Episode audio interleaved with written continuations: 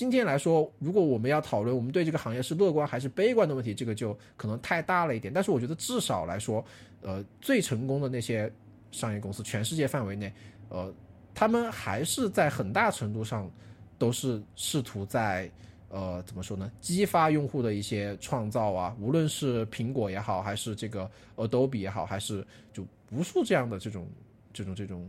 软件开发者，或者说是硬以以及硬件的开发者，他们其实都还是在做这件事的。我觉得，包括微软也是也是在这个也是在这个行列里面的。呃，我们可能会把过多的批评放到比如说呃 Facebook 啊，或者是这个这个今日头条啊、腾讯啊这些这些公司身上，但是我觉得还是应该要看到说有很多的这样的呃。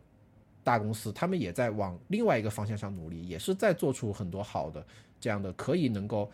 呃 honor our intelligence 的这样的工具的这样的一种状态。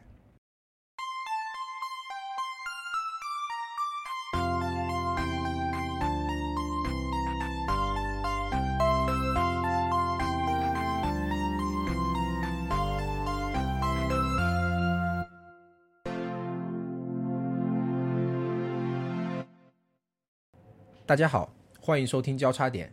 交叉点是一档科技人文主题播客。我们主张科技与人文的十字路口背后不应是一种二元的选择，两者应当是相互作用并彼此驱动的关系。除了用技术的方法解决问题，我们将致力于探索如何在技术崇拜盛行的今天保留人性，试图用人文的视角解读技术语境下的趣味，消除二者的对立，促成其有机结合。我们的网址是交叉点 i o，交叉两个字的全拼点。i o，我们推荐你使用泛用型播客客户端订阅收听本节目。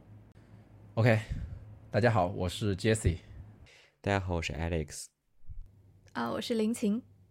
OK，那么就是上一期节目就是说说到这个封闭和开放的工具的问题的时候，我们就呃中间短暂的提到了一个东西，就是说抖音，然后说到它是为了减轻用户的认知负担而。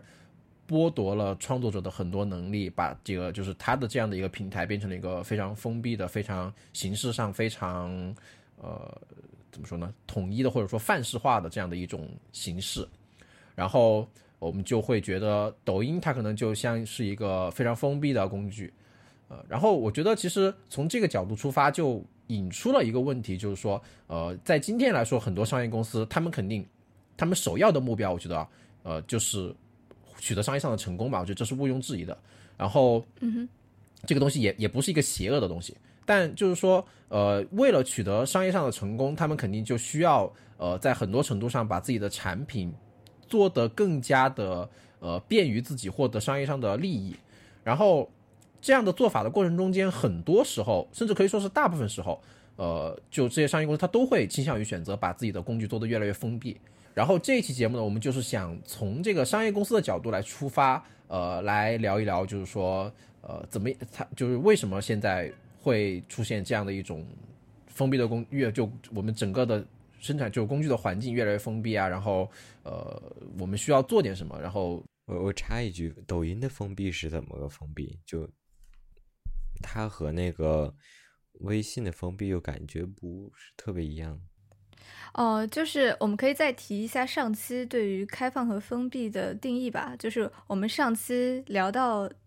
呃，其中一个开放和封闭的定义就是，开放是你可以用你预意料不到的方法来使用一件工具，你可以创造性的使用一件工具；而封闭就是你严格按照呃创作者的设定意图来使用工具。比如说抖音，就是你只能在上面。弄一个十五分十五秒，或者是就最多可能好像不超过二十秒，反正就是最多就几十秒的那种视频。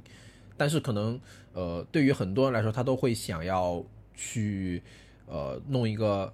更长的，或者是怎么样的一种形式。但抖音就剥夺了他们的这种形式嘛。嗯，提到抖音，就是我会想起之前的一分世界发那个微信公众号的一篇文章，是关于张一鸣，也就是今日头条和。应该是也是抖音的 CEO，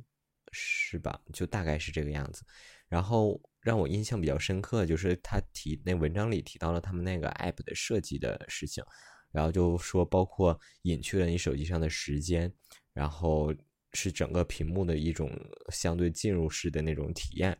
然后非常轻松就可以切换到下一个视频。然后就通过各种算法，希望就是那个一直能戳戳中你的兴趣点，然后让你一直看下去。然后包括它那个音乐也是有很高的重复性和就是很上瘾的那种音乐。然后就稍稍微扩充一点解释说，它的封闭可能就是在于说，如果真是想用。怎么说？短视频来记录生活的话，你的生活肯定不是一定要只有那样的音乐，也不是只有十五秒，有可能是十五秒完全解释不清楚的事情。十五秒其实也解释不清楚什么事情。呃，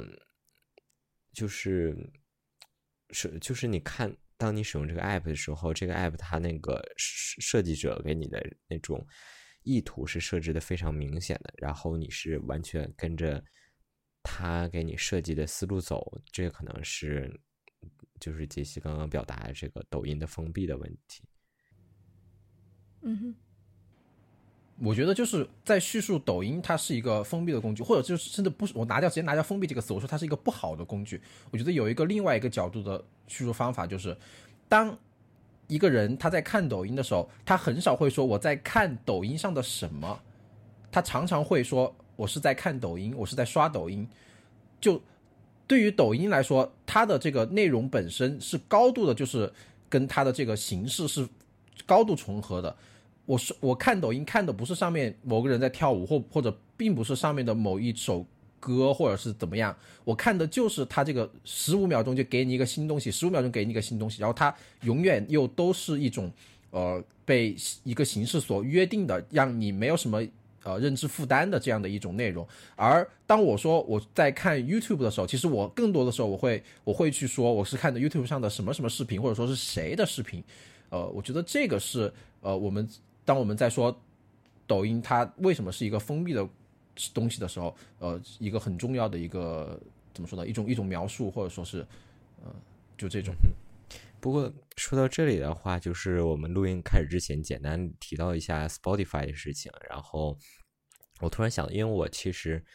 我我几乎没怎么用过 Spotify，然后我到 Spotify 上专门搜过几个我比较喜欢的歌手之类的。然后如果大家知道的话，Apple Music 会正常，如果你搜这个歌手，然后这歌手相对有一些名气的话，会有一些给他做的那个 Essentials，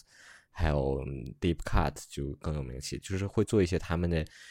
一直以来的歌曲的那种精选集，然后让你能更好的了解这个，就是他们的从头到尾的创作过程这样的一个歌歌单吧，给给每个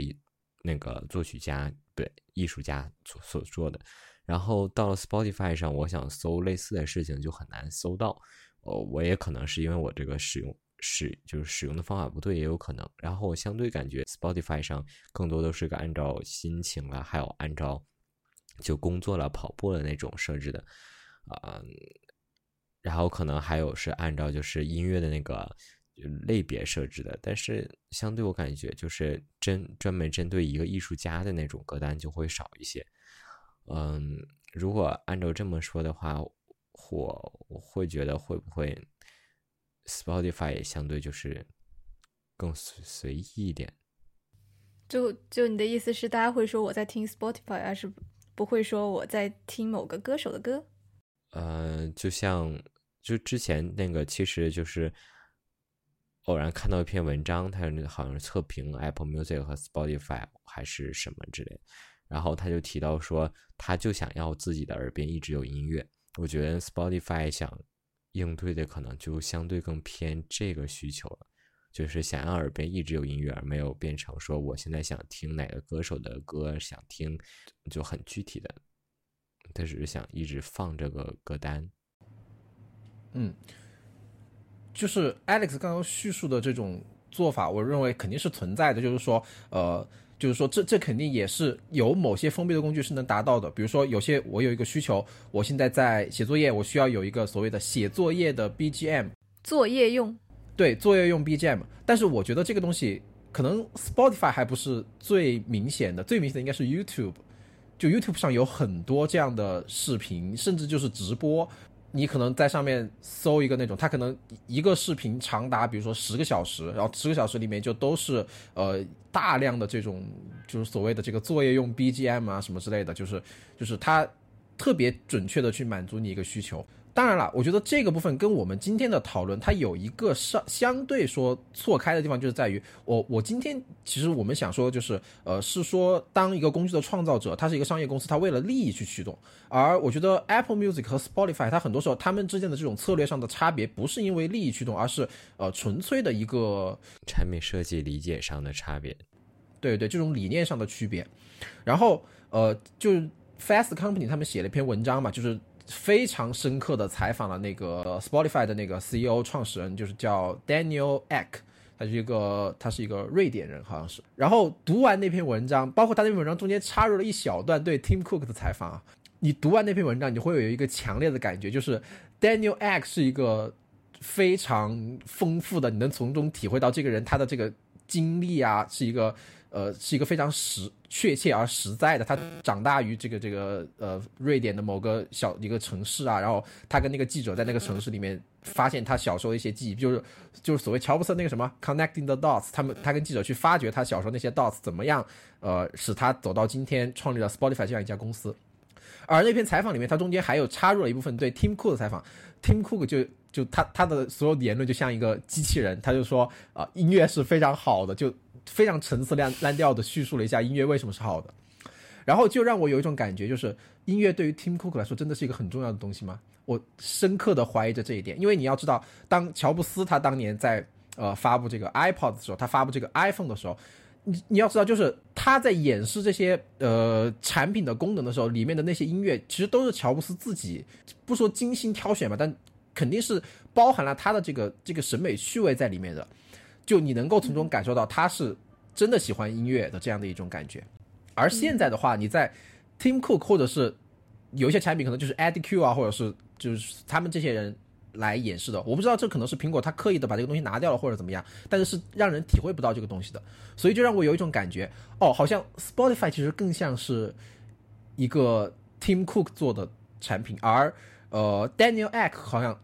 呃，Apple Music 好像才更像是 Daniel Ek 做的，因为我们都知道 Apple Music 它强调什么人肉的这个这个 curation 嘛，强调这个说呃一切的内容都需要人人人来进行整理，而不是用算法来做。但是后来我又在想，就是说 Spotify 跟 Apple Music 它到底有什么样的一个区别？我会觉得 Spotify 它是一个更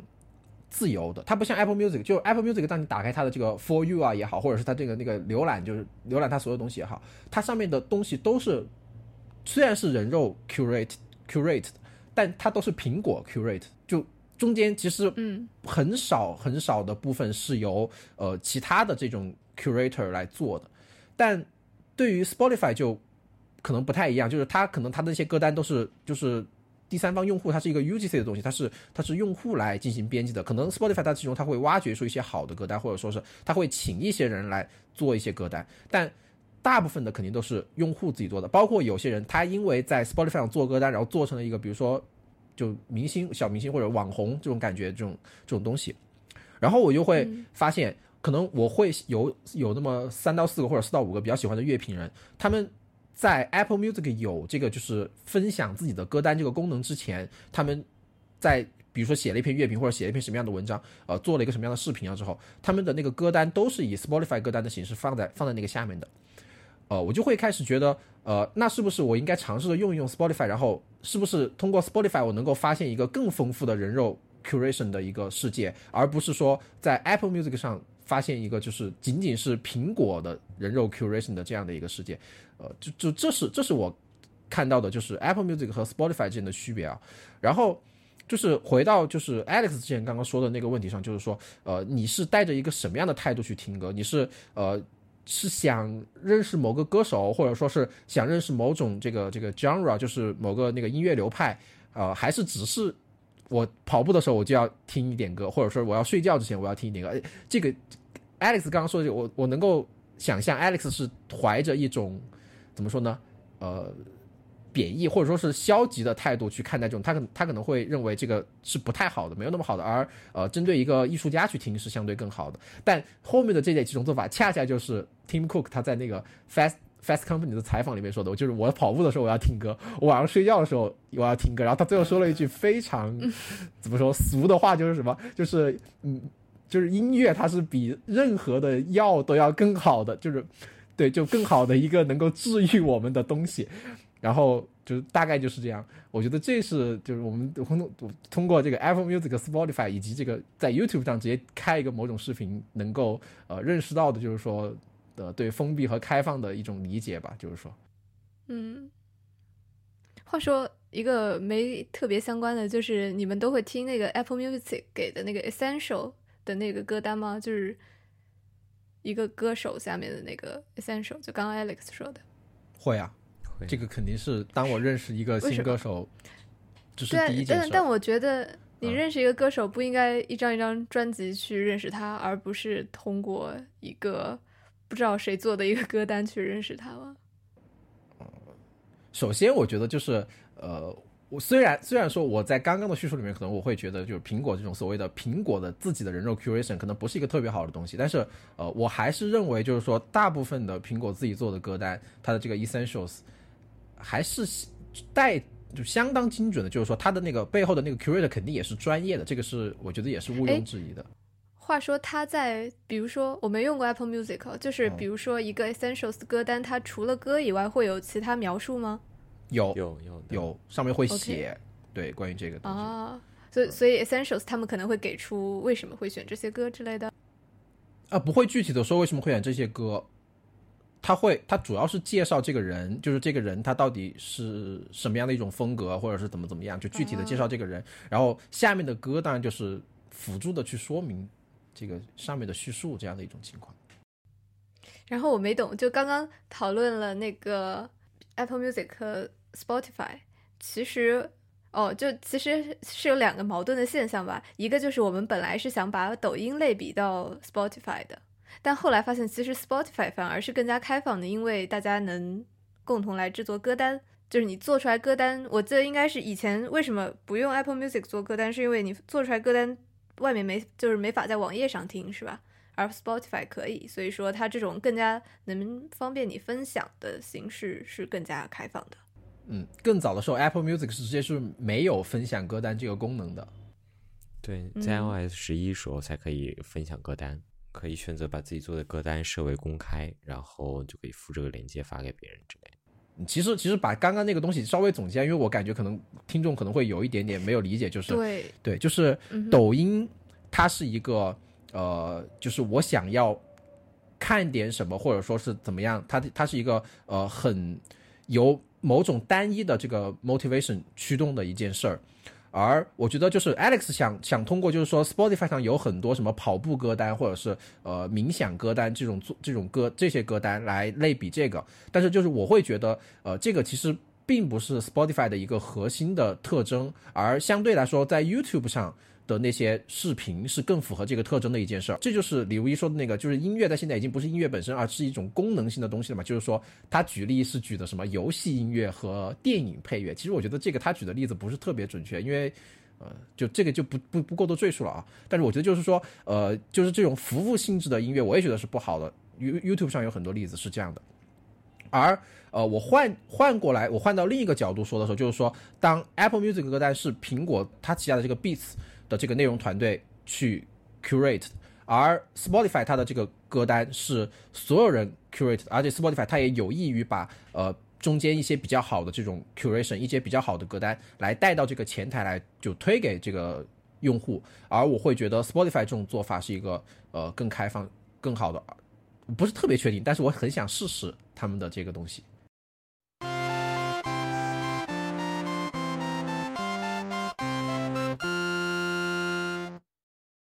说完这个抖音的这部分，虽然我们刚刚讨论了很多 Apple Music 和 Spotify 的问题，但刚刚我们主要说的就是抖音，它为了自，它因为自己的商业模式或者说是产品上的这个呃东西，决定了需要做一个封闭的，比如工具吧，就一个封闭的产品。因为抖音它的坏是大家可能听我们节目的观众应该都会认可的，但是我觉得就另外一个东西就是就是苹果它这件事上的封闭，或者说苹果它所做的一个不太好的事情就是 HomePod 它是一个完全封闭的硬件。它上面没有一个就是说智能的系统，也没有任何第三方生态这个概念。在它发布之初，就有很多人说，哦，呃，HomePod 它不能 access 到第三方的 app，比如说它不能像呃这个这个 Alexa 的这个就 Echo 啊，然后比如说像 Google Home，他们都是可以轿车啊之类的这种嘛，然后他们都是有第三方开发生态的，但 HomePod 是没有的。然后 HomePod 它还有一个更关键的，也是更多被人诟病的，就是说它不能 access 到 Spotify，就不是不是不能用手机去 AirPlay 了，就是说，呃，当你的手机没有在这个 HomePod 旁边的时候，你用 Siri 直接去跟 HomePod 说，就说，呃，我要放一个什么什么歌，HomePod 它可以直接在 Apple Music 上获取嘛，但是它是不能在直接在 Spotify 上获取的，这就导致让 HomePod 它成了一个非常封闭的智能硬件。呃，然后我们接下来就想关于它这个进行一个讨论。对，其实，在看到就苹果选择让 HomePod 变成一个封闭的硬件，其实这事儿在中国就更加有一个更加典型的例子，就是微信嘛。就比如说微信选择大家不能直接在微信浏览器里面点开淘宝的链接，这个和你不能用 HomePod 直接播放 Spotify 的歌，其实这两件事情如果单说的话，他们两件事是一样的。但是为什么就大家对于苹果反而就很宽容？但对微信就微信的封闭就是有非常多人诟病嘛，所以我在想，他们这两件事就是为什么是什么造成了我们对这两个公司的态度的差别？因为他们做这事儿其实都是为了打压竞争对手嘛。苹果要拒绝 Spotify，微信拒绝淘宝，你觉得他们的两个这这两件事差别有差别吗？他们差别在哪儿呢？我觉得首先啊，就是我们对微信的批评也好，对苹果的批评也好，或者说是对微信的称赞也好，以及对苹果的称赞也好，这个都是相对来说可以说是一个客观的吧。就比如说，呃，我会去批评微信的封闭，我也同时，你看，我现在我甚至都还不是一个 Spotify 用户呢，我就已经在批评 HomePod 它这个呃不能直接用 Spotify 这件事儿了。这两个批评肯定是性质上是没有区别的，呃。当我表扬说 HomePod 它的音质非常棒的时候，我同时也虽然是挺久以前了，我也同我也同时表扬过微信，它在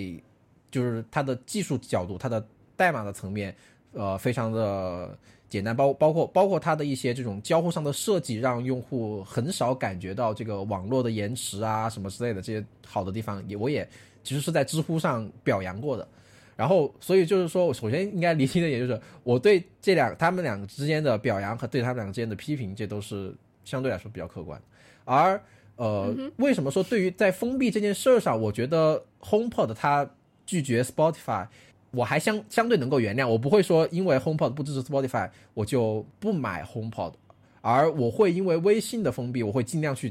减少用它，我会去抵抗它，很很主动的去抵抗它。我觉得。区别就在于，呃，HomePod 它是一个新的东西，就可能在 HomePod 之前是没有一个环境说所有的音箱它就得，它就比如说所有的音箱它都得采用某一某样某一样的一种标准，或者说它都得以同样的一种方式去连接到服务也好，或者说是互联网也好。但对于 App 来说，我觉得不是这样的，就是在微信之前有。无数个 App，或者说是这么长时间以来，从这个电脑到手机，这这样长时间的这种这种产品设计方式，或者说是这样的方式，就决定了就互联网是需要被连接起来的。而微信它相当于在这样一个大的这样的一个互联网的环境之内，创造了一个小的真空的环境，或者说就是微信它覆盖的。方面实在是太广了，所以说它的影响比这个苹果的只在音乐上面，比如说只在音乐上面的封闭，其实就是它的影响更加大一点嘛。就比如说你购物、你阅读网页什么的都是被限制了的，可能是跟程度有关。就是它如何改变了用户使用工具的方式的问题。HomePod 它可能只是我之前我不会在家里用语音来控制一个音箱的。播放音乐或者不播放音乐，我之前怎么样用 AirPlay，我今天还是可以怎么样用 AirPlay，它只是多出来了一部分。但微信是把以前的那个东西给倒退了，可能十年前我们是可以用 QQ 非常自由的发链接怎么样的，今天我用微信我们是没法自由的发链接的，是这样的一种区别。所以总结一下，就是因为首先微信涉及的范围更广，所以它会涉及到比如说人们如何使用互联网，如何浏览网页，如何。使用电脑和手机这个方式，所以说它的带来的，如果它一旦封闭，就大家可能就再也不知道如何在开放的互联网里面，嗯，浏览一些网页浏浏览一些站外的竞争对手的网页，所以微信一旦封闭，它带来的影响是巨大的。我觉得其实这个就更像是说，那个李如一他反主要反对微信，他不说了吗？就是他那个我记得他是一一分世界吧，那频道之前不是有应该是可能两篇吧，我不太记得了，两篇国外媒体采访他，然后采访国内那个不用微信的人嘛，然后他就提到说他反对微信，到还没有那么说就是隐私方面，就肯定隐私很重要。他最主要反对微信的是说。反对作为那个一种媒介的微信嘛，然后就包括之前也是他那个频道上看到说，就是有人会觉得，就是搜索东西的时候会说他搜在微信上搜了一下，然后没搜到，呃，就是他们会把就是在微信上搜到了，那可能就是有，然后没搜到，可能就是理解为某种程度上理解为互联网上就没有了，然后这个媒介的影响是非常巨大的，然后。所以回归到那个这件，就是那个微信的这个封闭上，微信的封闭就导致了怎么说呢？它作为一个使用的工具，然后它是非常明显的在塑造着使用者的。然后国内很多就的确还是有很多人，他们都对互联网这种开放的观念是越来越少，然后越来越完全习惯于微信所提供的这种，就那怎么说呢？自己建起来的微信互联网的这种环境了，他们越来越习惯于此，所以这个是一个非常需要就是抵抗和警惕的事情。然后，当然我也希望 HomePod 它可以播放 Spotify，然后包括其实因为如果了解的话，应该是 HomePod 上是 A 八的芯片吧，然后运行的也是一个可能是略缩版的 iOS，所以我不知道就是。如果是把那种 iOS 的那种 App 在某种程度，就像那个 Apple Watch 的版本一样，都可以，就是把那个 App 在那个 HomePod 上单独运行一份，可能技术上其实是没有什么难度的。然后也不知道苹果之后能不能通过这个 HomePod 的系统更新，让 HomePod 支持在这个硬件上直接通过 WiFi 播放 Spotify，而不是手机。那个 AirPlay 到那里，因为现在 Shortcuts 即便开放了之后，也肯定是要是说你写一个 shortcut，然后这个 shortcut 可以让你用声音控制 HomePod，然后让 HomePod 控制你手机把 Spotify AirPlay AirPlay 到你的 HomePod 上，它仍然还是一个就是需要你手机一定要在旁边，然后 HomePod 上这个平台直接支持的还只是有 Apple Music，然后。但是问题就是，像包括那个淘宝在微信分享链接的时候，它分享那个淘口令吧，然后它上面汉字都变成了火星文，就是并不是那个真正那个汉字，但是长起来长得很像的那种火星文。我觉得这个就是一种，就按那个话说，就是违反了美学的事情。但我觉得 HomePod 这个事情还是。没有到那个程度，当然我还是很希望它能更开放。呵呵呵然后微信，我觉得还有一个封闭，其实就是微信公众号。然后就可能三我们三位主播都不是微信的典型用户吧，但我觉得估计有很多人就是生活中很大的那个信息来源都可能是来自于微信公众号。然后包括我也知道，就现在有太多太多的那个个人吧，以及媒体，他们都可能只有微信公众号。就比如说稍微大一些的，可能他们还有网站。就好多媒体真的他们就只真的只有微信公众号了。然后包括我之前和一个认识的人，他谈就他关心的领域，他说就在正常互联网上搜不到，然后只有在微信里你才能去搜到。那包括也是这微信怎么说呢？提供了一个读者更方便看到这个文章的方式，也提供了一个那个创作者更方便就是创作自己的这个发布文章的一个小平平台吧。它提供这个方便，同时它其实就是就是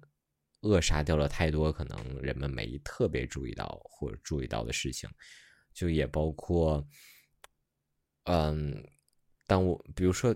最简单的，当你想用 RSS 订阅微信公众号，你怎么办？其实就几乎没有办法。以前有过各种各样服务，但其实就该倒闭的倒闭，该不稳定的不稳定，所以就基本都没有办法。然后，然后包括还有就是那个审查，因为为你帮如果每个人都是有一个自己的博客网站的话，就就这么说吧，就就屏蔽的防那个防火墙屏蔽的再怎么快，它也不是那种，它不可能就说个人博客一一都屏蔽了。我觉得，但。就是如果大家都在微信这里，然后他就很方便的可以去审查所有人的这个文章，然后迅速的就把各种东西都和那个屏蔽掉。我觉得这还是一个很大的问题。然后大大家为了就是大家觉得就微信上流量很重要，然后在微信上他们很多媒体都很在意自己的阅读量，然后这也可能涉及到他们的生存问题，所以呢，他们就慢慢就去学会了去怎么说，按照所谓的按照规则来。写作，然后我觉得这也是一个怎么说削减人们语言的一个行为吧，所以还是相当的需要抵制的。嗯，就我自己稍微总结一下，就是首先，首先第一个部分就是它是一个就是程度上的或者说是规模上的一个区别，就是说 HomePod 它影响的还没有那么。大就是说，你只是不能用语音来控制它播放 Spotify 上的音乐，是一个比较简单的小事。当然，就是说小事也是需要注意的，也所以，我这也是为什么今天我要批评这件事的一个原因所在。对，然后当但微信它影响的是，就是你从早到晚，从头到脚的生活的方方面面，它是今天中文互联网世界里面最重要的基础设施，没有之一。还有一个就是问题就在于，呃，就是。HomePod 它是从原有的一个体验上延伸出来的一个新的体验，这个新的体验是封闭的，而微信它是原它在原有的体验内部画出了一小块，说这个东西是我的，是独占的，是封闭的，而它通过自己的市场地位，让这个东西渐渐的吞噬掉了原来的那一部分开放的，因为有了微信，所以 Web 在中国就显然就是已经越来越就是示威了嘛。对吧？大家都不用网站了，不用搜索引擎了，而用搜一搜以及这个这个微信内部分享的一切链接，以及它的那个呃链接呈现的形式了嘛？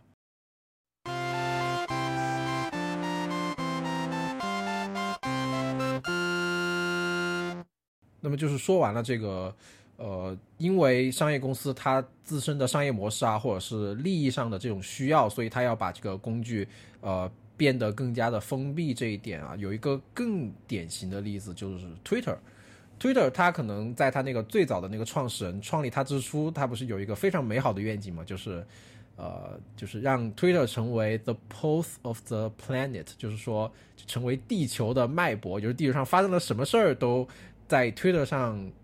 呃，有人在 Twitter 上发布，然后。他想把 Twitter 做成一个非常开放的、有非常丰富的这个第三方 API，呃，让 Twitter 的这个所谓的呃发布实事的能力，呃，变得非常的强大，然后各种其他的网站都会引用 Twitter 的这样的一种模式，然后后面就会发现这样的模式，一方面导致 Twitter 它可能在用户增长上并不是特别的强劲，另一方面导致它的这个盈利也是一直都。比较疲软嘛，打不过 Facebook。Facebook 它可能，如果你从当初 Facebook 和 Twitter 它还两个还是一个比较对等的这样的一个公司的这个地位来说，今天来看 Facebook 比 Twitter 就大的都不知道哪去了。然后 Facebook 肯定它是通过它这种封闭的产品设计机制来最终俘获了用户嘛。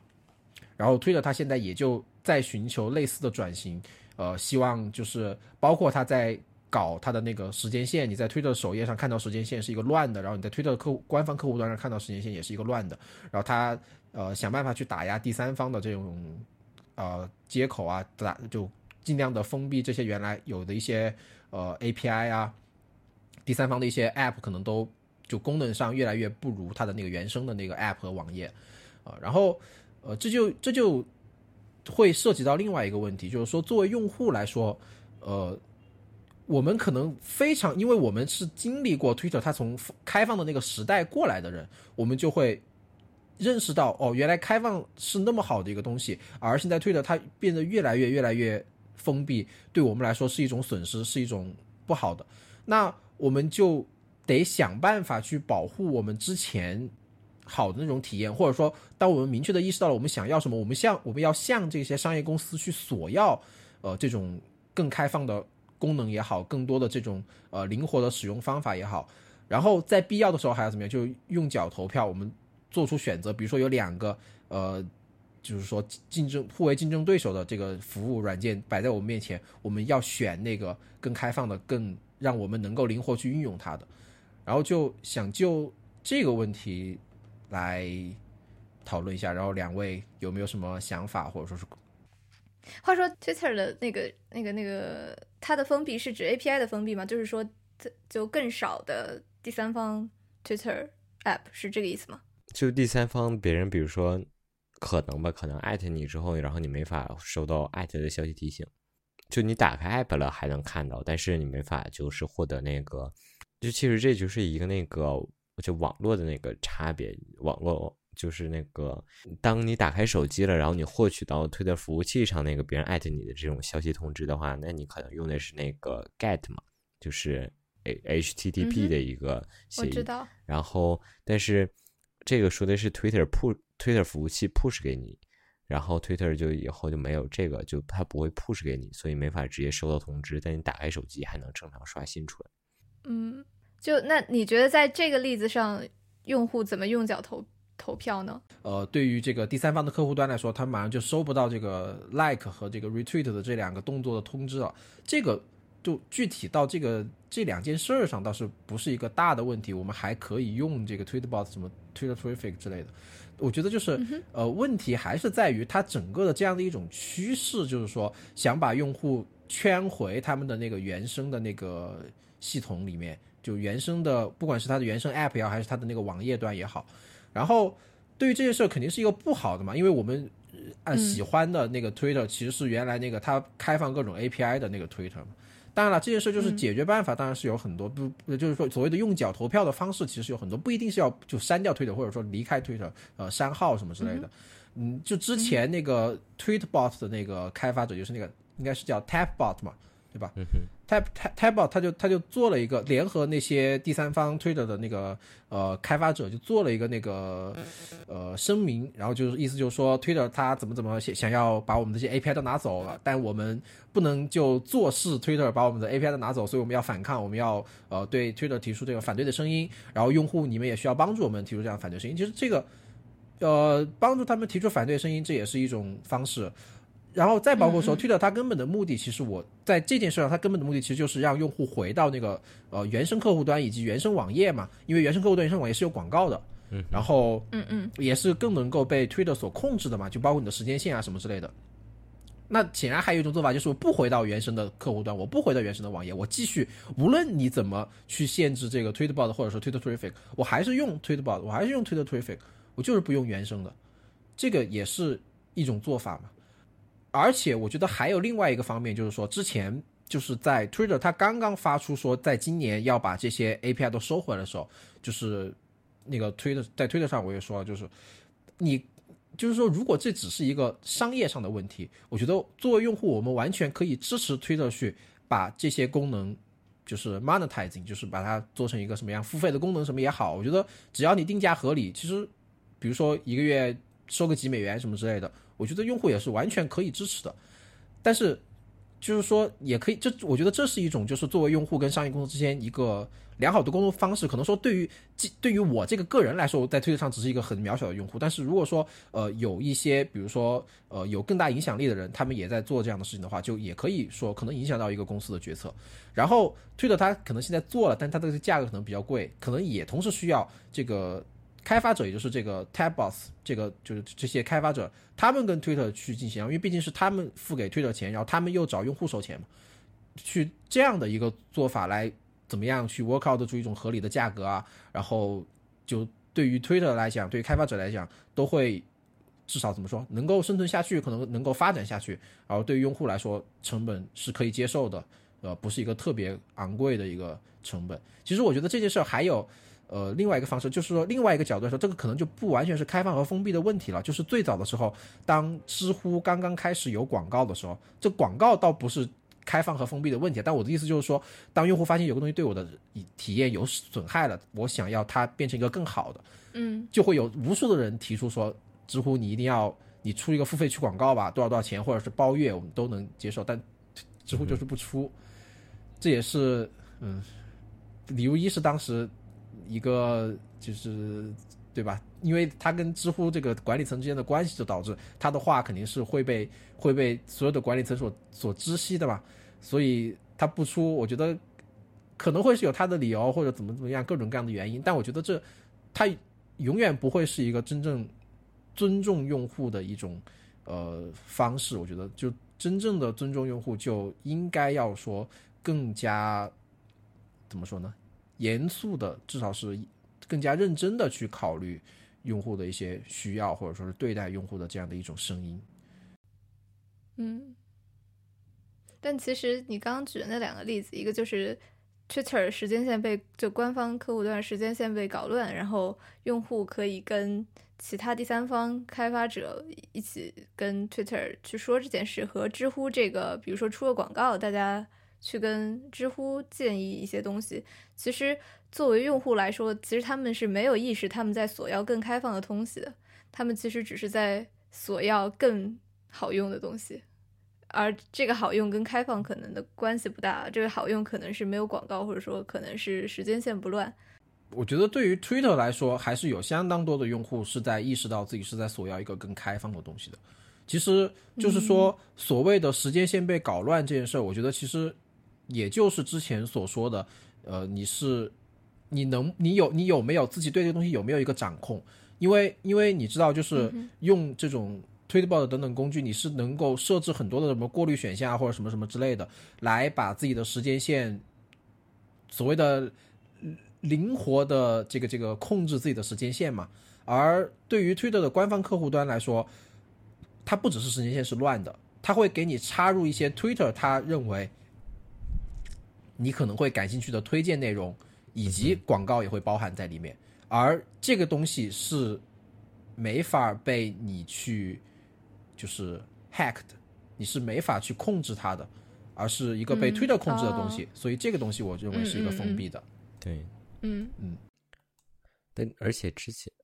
也有很多人写文章，就觉得那个需要 Twitter 这部分那个 API，就是在用第三方 App 的人，这种就是想要一个正常按照时间顺序的时间线，然后不喜欢广告，不喜欢 Twitter 帮你，觉得你以免你错过什么这些。人，他们很有可能和那个，就他们本身也不是 Twitter 主流用户，就即便 Twitter 关掉这些 API，然后这些人也不会回去之类的。因为其实我身边我认识好多就是那种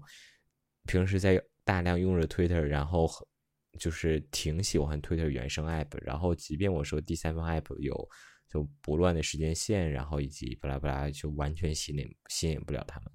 我觉得首先这部分用就是所谓的那种会去用第三方 App 的用户肯定是足够多的，因为不够多的话，Twitter 不会想着要把这部分用户转化为就是原转化到它的原生的 App 里面，以及以至于说搞得还相当僵，跟这个开发无论是开发者也好，还是这个用户之间都搞得还蛮僵的。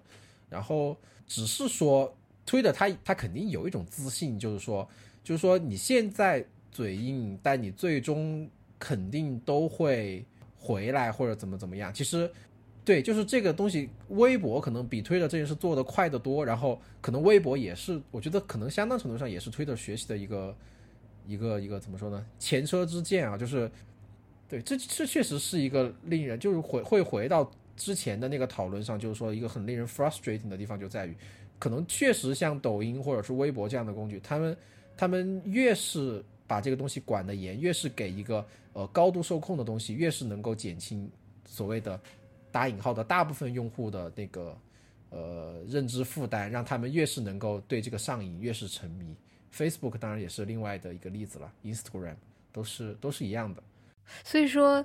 微博当时数据好，是因为大家用回了官方 App，更加沉迷官方 App 的体验。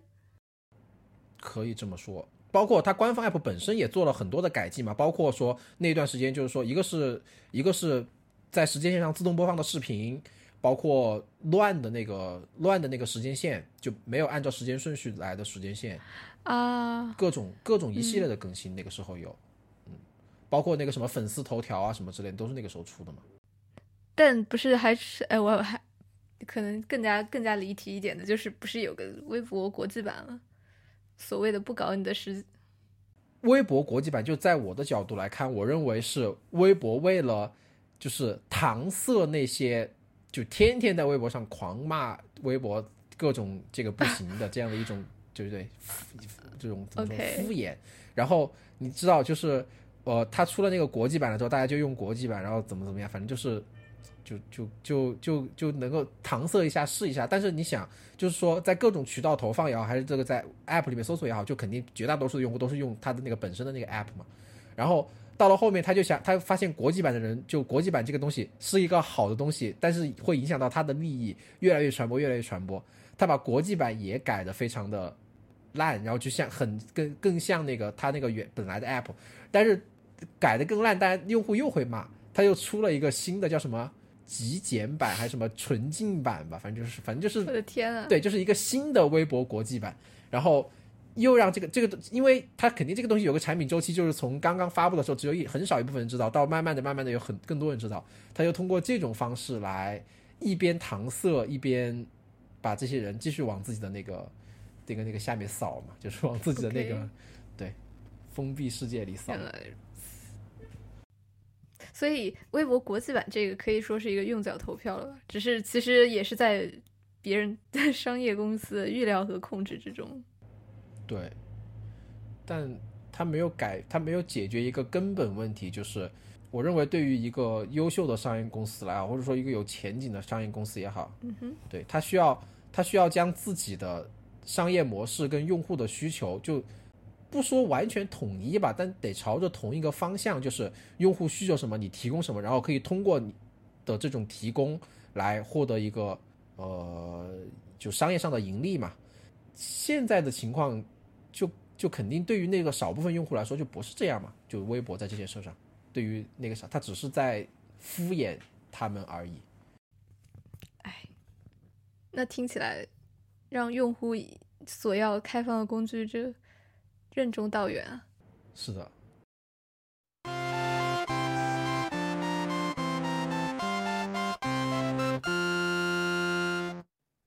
所以我们之前讨论中提到了抖音，提到了微信，然后其实有很多就是说啊、还有包括微博，他们是希望用户可以更多的使用他们产品，所以出于他们这个商业商业这个角度，他们要把这个产品本身做的就是，你知道就更加封闭，然后或加认知减轻认知负担。然后正好前几天我读了一篇关于设计的文章，然后文章具体链接会放到 show notes 中。那其中一段就提到说，就是现在那个设计中就很强调这个简洁，然后，但这个作者本身就是非常的怎么说，他已经厌倦了这个简洁的事情，然后他说简洁的事情是非常弱的，他们是有限制的，然后他们也是无聊的，然后他作者真正想要的是一个应该说明了、明确 clarity，然后他说就是给那个怎么说更加 honor my intelligence，嗯应该说这该怎么翻译啊？尊尊重你作为一个人的，嗯，就尊就是把你认为使用者的智慧嘛，应该对大概是这种感觉。就希望这个各种设计者吧，设这个公司商业公司做出的产品都能更加尊重使用者的智慧，然后能更加拥抱这个 seamless，就那个，就我们希望有时候会会说这个体验它是一个非常呃 seamless 就无缝的体验，就顺畅的体验，或者说就是嗯没有很多很没有很强学习曲线的体验。就你打开这个 app，你可能就像那个抖音之前的文章里提到说，你一打开就是个视频，然后就开始播，然后你只要往下一滑就可以看下一个视频。其实你需要做的操作并没有很多，然后你一打开你就差不多知道怎么用了。但作者作者希望说，我们去拥抱这个，并不是这样的体验，就是有学习曲线、有难度的体验。最后就说就是给我一些 credit，给我一些信任，然后 show me you trust me，展现给我你相信我。那其实这个事情怎么说？我觉得还是一个我们作为用户也需要自己主观意识上去调整的吧。然后，如果如果你要沉迷抖音的话，然后你我觉得还是很多情况下需要自己去思考，你从抖音中到底得到了什么之类的这些事情。然后。我还是觉得，如果整个市场就大用户们大家都能有明确的说，就是我并不是想要抖音这样的产品的话，商业公司也会有所改变。但这个事情还说起来挺难的。之后就说到，就是说那个还有一篇文章里，他提那也是关于设计文章里，他提到了设计某种程度上是一个极权主义。然后这其实是一个怎么说？可以理解的事情吧，就是设计师或者说这些商业公司，他们做出产品的时候，这个产品你具体是怎么用，然后你能接触到什么信息，这些东西都是商业公司来决定的。然后我其实就想到一个，比如说有一个例子，就是说 Mac 不支持触屏，然后包括 Surface 系列，它是它的电脑都是支持触屏的，很多用户都可能会说，那个我我想要触屏，我觉得触屏挺好的，而苹果就一直认为说你在面对一个电脑需要举起胳膊然后去触摸屏幕的话，是体验非常差，所以苹果不会给电脑加上这个触屏。然后我就想到了，这设计某种程度上是一种怎么说？就像那文章里说的极权主义，或者说它设计是体验体现出了那个设计者他们对于这个产品的理解的。我就觉得在可以讨论一下，说有些用户的确提出了说，我想要我的 MacBook Pro 也可以去触屏，这个时候。苹果不让 Mac 支持触屏，它是一种封闭嘛？然后这种封闭它又是好是坏呢？首先，我觉得如果说有一个人提出了我需要什么，然后商业公司就必须得去满足的话，就会变成你知道，就有一种那种很讽，就那种讽刺的图，就是就是什么呃，iPhone 是现在这样，如果按照你们的想法，它就会变成什么超级厚、超级大，然后有八个耳机孔那种。就超多充电口，然后电池鼓起来很大，就就是这这样的一种，应该能够理解我的意思，就是这种呃叙述。然后我认为所有开放的工具都是在这件事上做得非常非常好，以至于可能作为工具的创造者，你都没有意识到原来我的这个工具会被这样的使用，为这些用户的创造性用法而感到赞叹，也就是。所谓的那个，就之前 Alex Turner 里面那个刚刚说到这个什么，honor my intelligence，就是就是能，我不，他不只是尊重人的智慧，而是，而是把这个把这个人的智慧放到一个很高的位置上去，甚至说他可能本身是一个被埋没的状态，我通过一个好的工具把它给引出来。这是我觉得一个更好的情况，而我们说所谓的封闭，很多封闭的工具也好，甚至它不，它不仅仅是封闭工具，可能说是有邪恶的工具也好，就是说带有恶意的工具也好，我认为他们都做了一件事，就是把这个用户的这种智慧踩得很低，并且不仅是提前去预设用户是愚蠢的，甚至说把用户变得更加愚蠢，就是我觉得很多封闭的工具这样做的，而且有的时候它还不只是。一个软件开发上的问题，就比如说，你像如果说我有在媒体行业工作的经验，我觉得就很显，就就就是很显然有一种呃整个行业内的风气，就是说我们常常喜欢假设用户是特别蠢的，而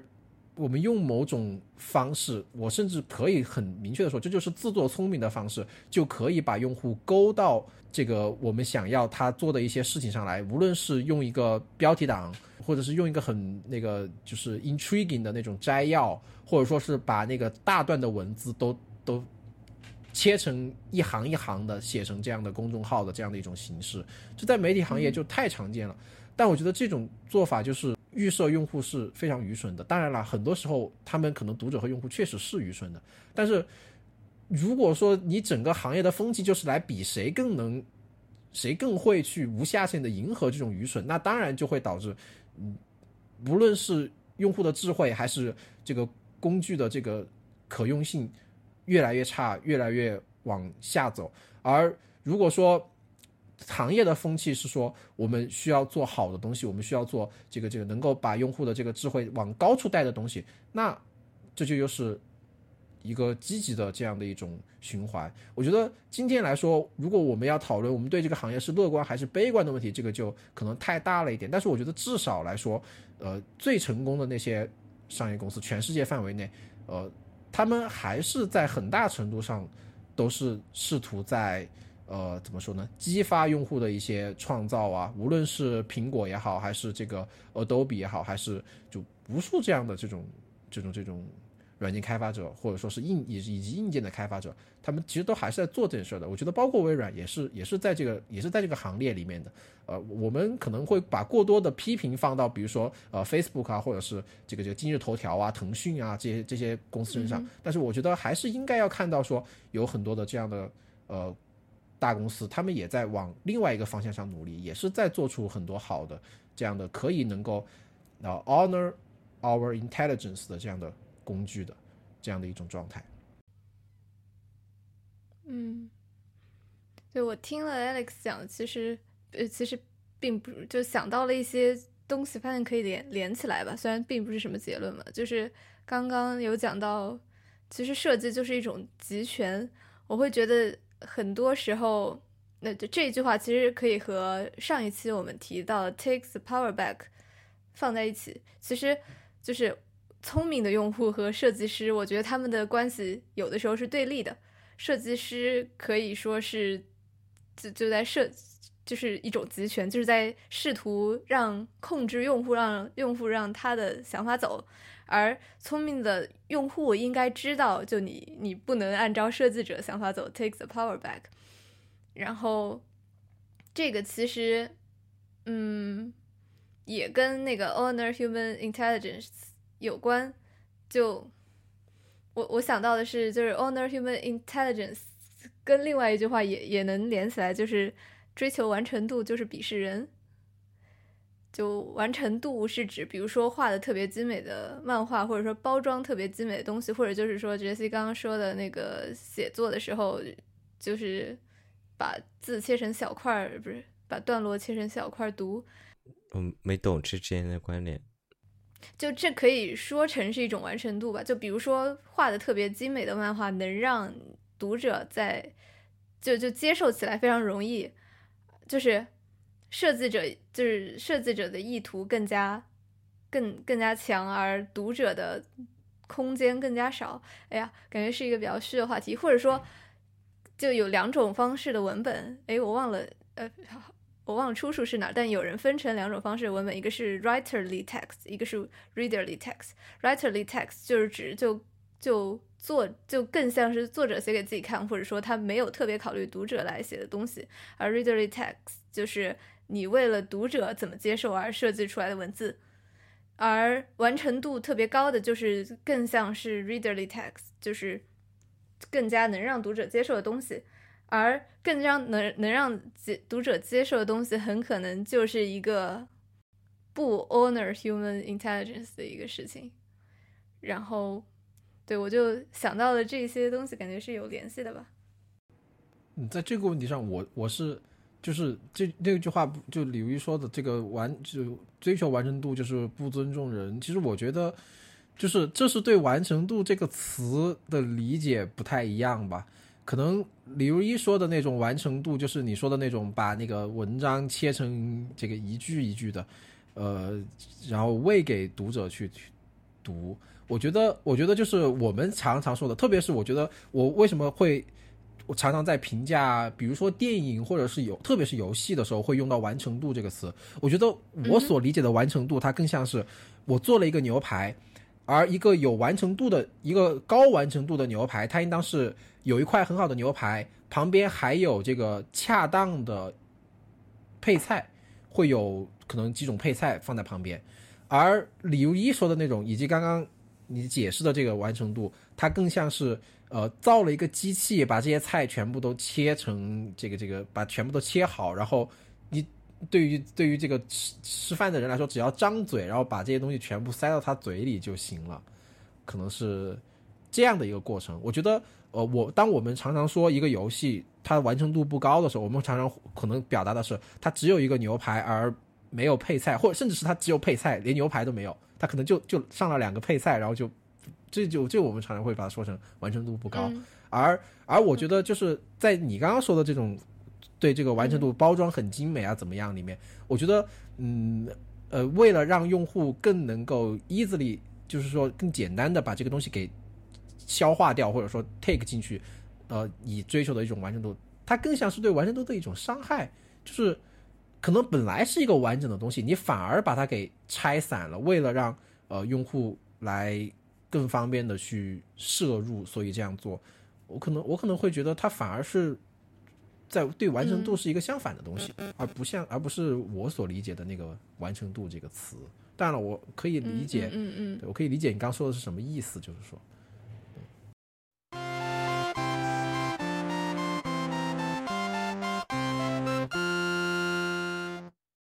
说完了前面的那些部分，我觉得就是也有必要对这个开放和封闭这个概念进行一个最后的怎么说呢反思，因为其实我们从最初开始，就上一期节目的最初，我们提出说，呃，封闭的它是一个封闭的工具，它是一个直觉的、简单的，就是上手就会用的；而开放的它是一个相对复杂的，需要一定的学习的。这样，其实我觉得这个概念它没有那么的准确，或者说没有那么的正确。呃，而我们之后开始思考了更多的例子了之后，甚至会发现，有的时候可能，呃，封闭的东西它带来的体验。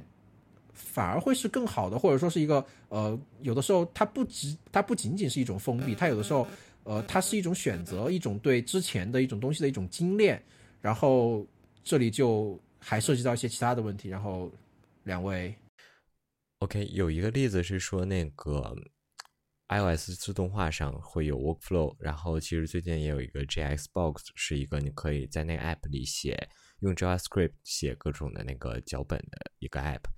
然后，就其实如果很多熟悉编程的人可能会觉得 Workflow 它的功能是非常的受限制的，因为 Workflow 中就是苹果这 iOS 十二推出那个 Shortcuts 中，其实你是要拖一个个那种小模块，然后把它们组成一个完整的那个脚本。但是就是当你这些小模块是很限制于说 Shortcuts 这个 app 本身给你提供了什么的，然后你只能用它现在提供的这些东西。而相反，就是 JXbox 它是在运行 JavaScript，也就是用编程语言能做到的事情，在这里基本都可以做到。嗯，所以说我就看到了一部分人是很喜欢 JXbox，就相相比于 Workflow 很喜欢 JXbox 这件事情。然后我觉得。就我不是在说谁优谁劣，但是另一方面，我觉得这为什么我会觉得 Workflow 以及 Shortcuts 特别重要，就在于可能就在于他们这个限制性，就在于说你让所有的用户都去学一门编程语言，实在是就是可能门槛会有点太高。但是如果让期待他们去拖动这几个模块，稍微解决一下自常自己日常的需求的话，可能就会是一个相对而言简单很多的事情。所以说。它这个呢，也就像，呃，曾经可能电脑还是一个命令行来操作的东西，但后来变成了我们有那个 GUI，就是故意的时候，然后整个这个用户界面都会对普通用户来说也会相对显得更加简单了，然后这就会让这个电脑这个技术就更加 skill，也就是用户会更多，所以我觉得。有的时候限制也不全是坏事，有的时候简单会才有，就是可以让它怎么说，给更多的用户带来利益吧。就就需要应用到一定程度，以能让用户 take the power back。否则说，如果都是命令行界面的话，他们就就根本没有 power 来面对这个东西。所以说，适当的降低一点门槛，也就是说，适当的。更加易用，或者甚至说适当的封闭一些，就是而适当的封闭，而不是只给他们一种选择，还是给他们有选择，就是能让那些原来根本无法参与这些介入自己的力量的那些人，能能够来理解他们吧。其实，在这件事上，我觉得也是一个可以用结果论来。来判断它的一件事儿，就是说，呃，当我们来说 Workflow 和 JSBox，它可能呃比较说哪个呃更开放或者封闭，可能 workflow 它是一个更简单的，它的那个可以调用的功能是更少的，JSBox 它能功能是更多的，因为它是代码嘛。但就是说，从那个结果来看，workflow 它可能影响到了更多的用户，而这些用户他恰恰就在用 workflow 创造性的使用一些自动化的东西来呃更好的使用自己的手机，而可能 JSBox 在这件事上它。倒不是说它不好，但它就是相对来说更少，产生的影响也没有那么大，而我们可能就会觉得，呃，workflow 其实也还蛮不错的。而我觉得就这件事上，它可能有另外一个更好的例子，就是说，呃，就是说 Mac 它对这个 Flash 的不支持，因为 Mac 它在蛮早以前就开始摒弃这个 Flash 嘛，就非就。苹果他们内部，他们对在公开的场合就非常明确的说，Flash 就是一个不好的技术，甚至就是呃过时的技术。而呃，可能过了这么多年，你会发现，因为在美国或者说在西方，呃，他们 Mac 的保有率更高，他们的保有量更大，所以所以就是说，他们那种视频网站，比如说 YouTube。它的它的这个播放器的这个代码，它在性能上就要比国内的大部分网站，优酷、土豆、就 B 站等等之类的，就性能上要好到不知道哪里去啊，就各种好。而国内的这些网站，因为它很早以前，因为国内可能大部分人都是用的 Windows，就没有选择对 Flash 进行一个摒弃。微软它对 Flash 是一直就是用着 Flash 这样的一个态度。那国内的这些网站，它视频网站，它就一直用着 Flash 的播放器，用到今天可能。连 Adobe 自己都说，那我们要对 Flash 停止支持，因为我觉得这个东西就并并没有在这个上看到什么未来，我们也放弃这个东西，你们就转到 HTML 五吧。我然后国内的这些怎么说呢？网站才开始做这样的转变，然后已经落后了很多了，在体验上也差很多了。然后这就让我觉得，呃，对于商业公司来说，就呃洞察用户的需求当然是一个很重要的事情，但有的时候也需要一种决绝来做出一种选择，或者说是一种。呃，精炼，面向未来，怎么样去思考？怎么样给呃用户提供一个更好的体验？